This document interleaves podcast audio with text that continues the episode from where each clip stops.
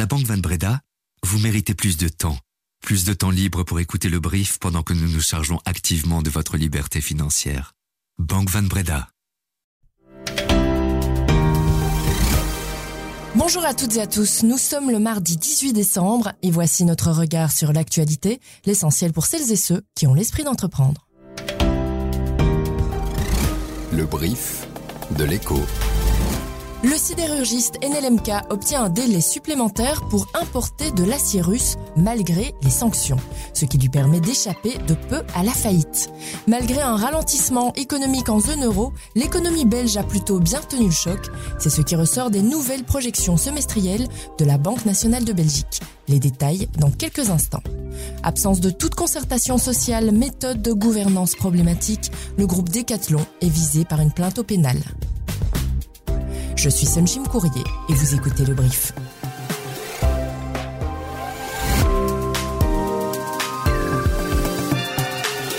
Le brief, cette info dès 7 heures. Le sidérurgiste NLMK obtient un délai jusque 2028 pour importer de l'acier russe. Avant, il avait jusqu'en octobre 2024 pour repenser son modèle industriel et trouver de nouvelles sources d'approvisionnement en matières premières.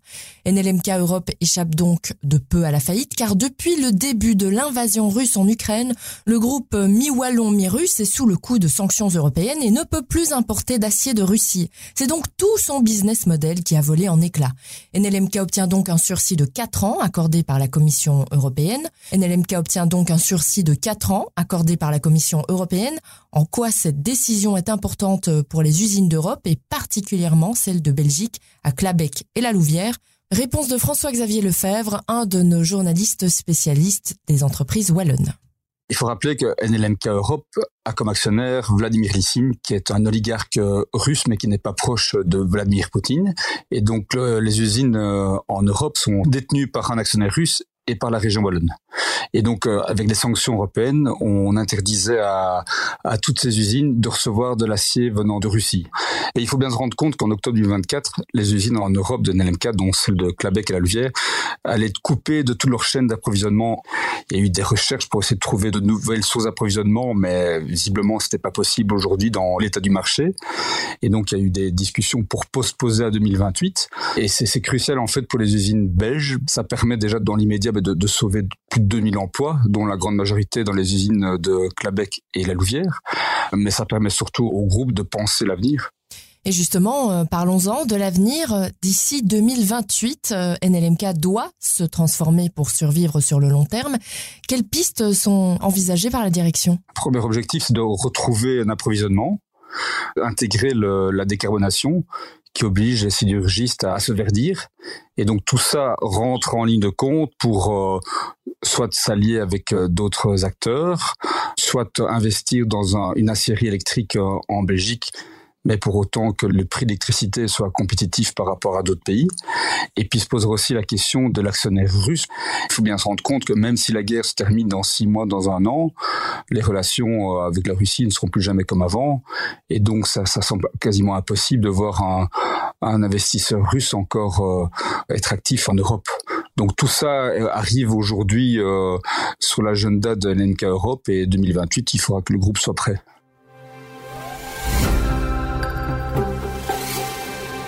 L'économie belge a tenu bon en 2023 malgré le contexte international peu porteur. D'après les nouvelles projections de la Banque nationale de Belgique, la croissance de l'économie belge dépassera celle de la zone euro en 2023 et 2024. Les Belges sont bien protégés face au choc grâce notamment à l'indexation automatique des salaires. Le pouvoir d'achat et la demande intérieure viennent donc soutenir l'économie et cela a un coût. La Belgique perd en compétitivité et les exportations diminuent. Et puis, il y a aussi le déficit public qui se creuse et inquiète. Alors comment améliorer l'état de nos finances publiques? Écoutez la réponse du gouverneur de la Banque nationale de Belgique, Pierre Winch, interviewé par Jean-Paul Bombartz. Alors c'est assez simple euh, et c'est en même temps simple et compliqué. C'est-à-dire le déficit a tendance à augmenter de, de 2 milliards par an si on ne fait rien, euh, parce qu'il y a le vieillissement de la population, la, la hausse des taux d'intérêt qui, qui, alourdit le, le, poids de la dette. Et donc, ça veut dire qu'il faudra prendre des mesures, euh, probablement comme on le, fait en général, en recettes et en dépenses.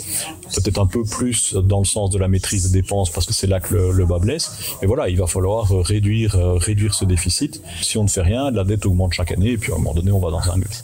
L'immobilier ne se porte pas bien. Tout au long de l'année écoulée, on a pu observer une diminution de 40 à 45% de la production des crédits hypothécaires sur un an. Alors, euh, le malaise va-t-il perdurer? Alors on combine en fait malheureusement toute une série de facteurs dont certains sont structurels et certains sont conjoncturels. L'élément conjoncturel c'est la hausse des taux d'intérêt. Euh, les prêts hypothécaires sont plus chers donc les gens investissent moins. Il y a des gens qui avaient investi dans le logement parce que les taux étaient bas pour avoir du rendement et qui maintenant sortir de ce marché-là. Et puis il y a des obligations en matière d'isolation, euh, la réfaction des terrains disponibles donc le prix des terrains augmente, le coût des matériaux qui a augmenté et le fait qu'on manque de personnel dans le secteur de la construction. Donc même s'il y avait eu des augmentations assez fortes des prix et du coût du logement au cours des dernières années, la réponse en matière d'offres et de construction de nouveaux logements, elle est limitée par, par ces contraintes. Donc il y a une sorte de résistance à la baisse. On, a maintenant des prix de l'immobilier qui ont tendance à stagner. Il y a de l'inflation, donc, mais ça ne compense pas la hausse des crédits hypothécaires. On s'attend à une reprise, mais qui serait, qui serait modérée. En revanche, la BNB nous apprend que les investissements des entreprises belges ont quant à eux vivement progressé cette année. Ils ont augmenté de 10%. Mais bon, de ce point de vue, le ciel pourrait s'obscurcir. Car en effet, les entreprises manquent de moyens pour faire face à l'avenir. C'est l'une des conclusions de l'enquête annuelle menée par les organisations de classe moyenne UNISO et UCM. Michel Lowers, bonjour. Bonjour Son. Vous êtes euh, journaliste au service entreprise de l'écho. Fin 2022, la Belgique comptait plus d'1,3 million de PME actives sur son territoire. Un chiffre encourageant dans le contexte difficile que l'on connaît, mais à relativiser. En effet, les, les, PME ont enduré plusieurs chocs euh, cette année. Oui, donc en 2022, suite à l'agression de l'Ukraine, il y a eu le boom des prix de l'énergie. En fait, pour les entreprises, ce boom des prix de l'énergie s'est prolongé et même parfois accentué en 2023.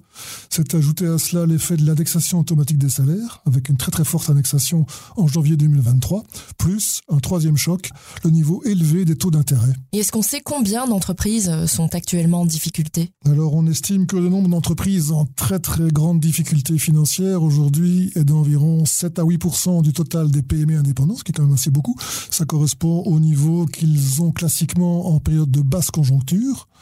Et secondo, on considère qu'une PME sur quatre, soit de 25%, n'est plus à même de financer des investissements futurs. Et par ailleurs, pour illustrer la profondeur de la crise, en remontant sur trois ans, donc sur le début de la crise pandémique, à l'époque, les réserves financières des entreprises en Belgique, toutes tailles confondues, s'élevaient à environ 1100 milliards d'euros.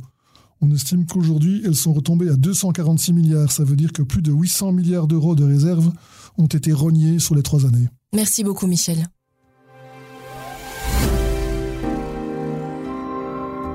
On le sait, l'inflation pèse fort sur l'économie. Justement, les chiffres en zone euro pour novembre tombent aujourd'hui et l'inflation pourrait bien diminuer plus rapidement que ce que la Banque Centrale Européenne a annoncé dans ses prévisions. La présidente de la BCE, Christine Lagarde, annonçait la semaine dernière le maintien des taux directeurs à leur niveau actuel car elle craignait une reprise de la hausse des prix. Mais cela n'apparaît pas dans les chiffres. En novembre, l'inflation en zone euro a atteint 2,4% à peine. Un chiffre qui, s'il est confirmé aujourd'hui, montre un recul continu depuis cet été. La baisse des taux pourrait-elle s'imposer plus vite que ce que ne pense la BCE Nous ne manquerons pas de vous tenir informés évidemment. Sinon, la Banque du Japon a maintenu sa politique monétaire et a laissé son taux de court terme négatif inchangé. Elle n'a donné aucune indication sur la possibilité d'abandonner cette politique l'année prochaine. Le yen a fortement chuté après la décision. Coup de théâtre à la STIB. La Société bruxelloise des transports publics devait adopter son nouveau contrat de gestion ce lundi, mais le Parti socialiste a bloqué en toute dernière minute sa signature. Le point de blocage, c'est l'indexation automatique des tarifs à partir de 2025, c'est-à-dire la hausse des prix des tickets calqués sur l'inflation. Après des semaines de négociations, personne n'avait prévu un tel revirement de situation.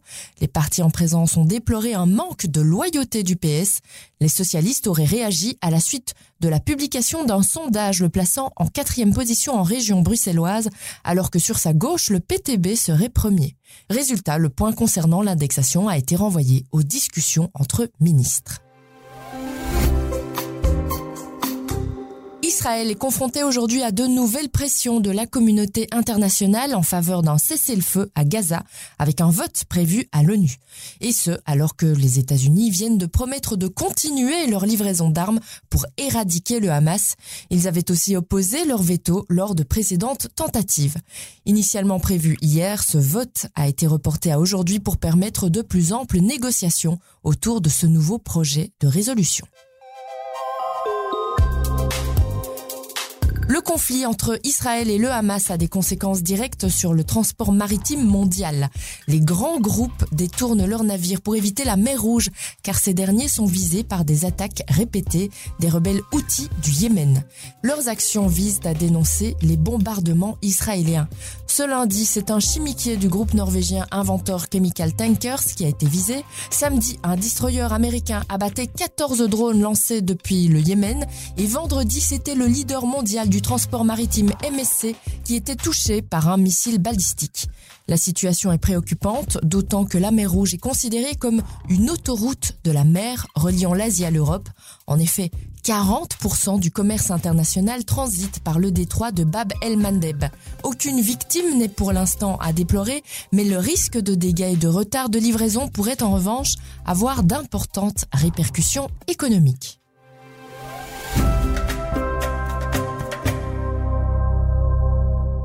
Decathlon est visé par une plainte au pénal déposée par les syndicats CNE et 7K ce lundi. Ils accusent l'enseigne de sport française de plusieurs violations du droit social belge.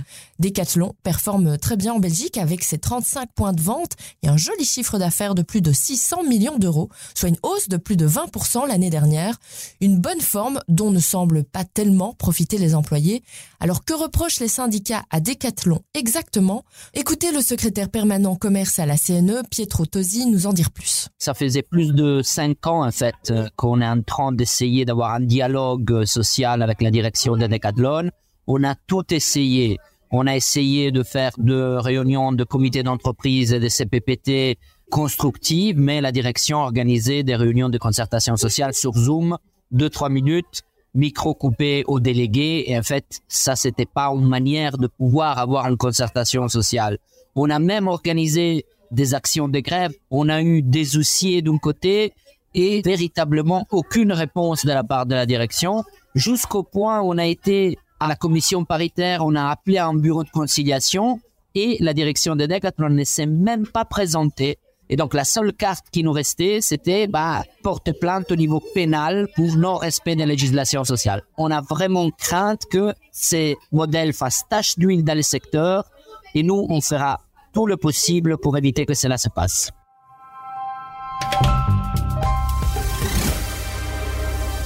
Vous avez écouté les 7 infos du brief. Ondine Weres a préparé cet épisode et s'il vous a plu, vous savez ce qu'il reste à faire. Vous abonner, c'est sûr, mais aussi nous mettre plein d'étoiles dans votre appli d'écoute de podcast préféré. À demain pour un nouveau brief.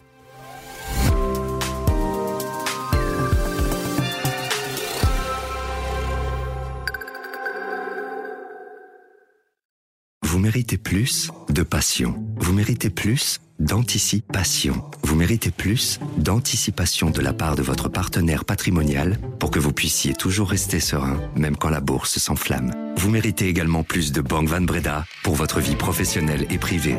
Banque Van Breda, réservée aux entrepreneurs et aux professions libérales.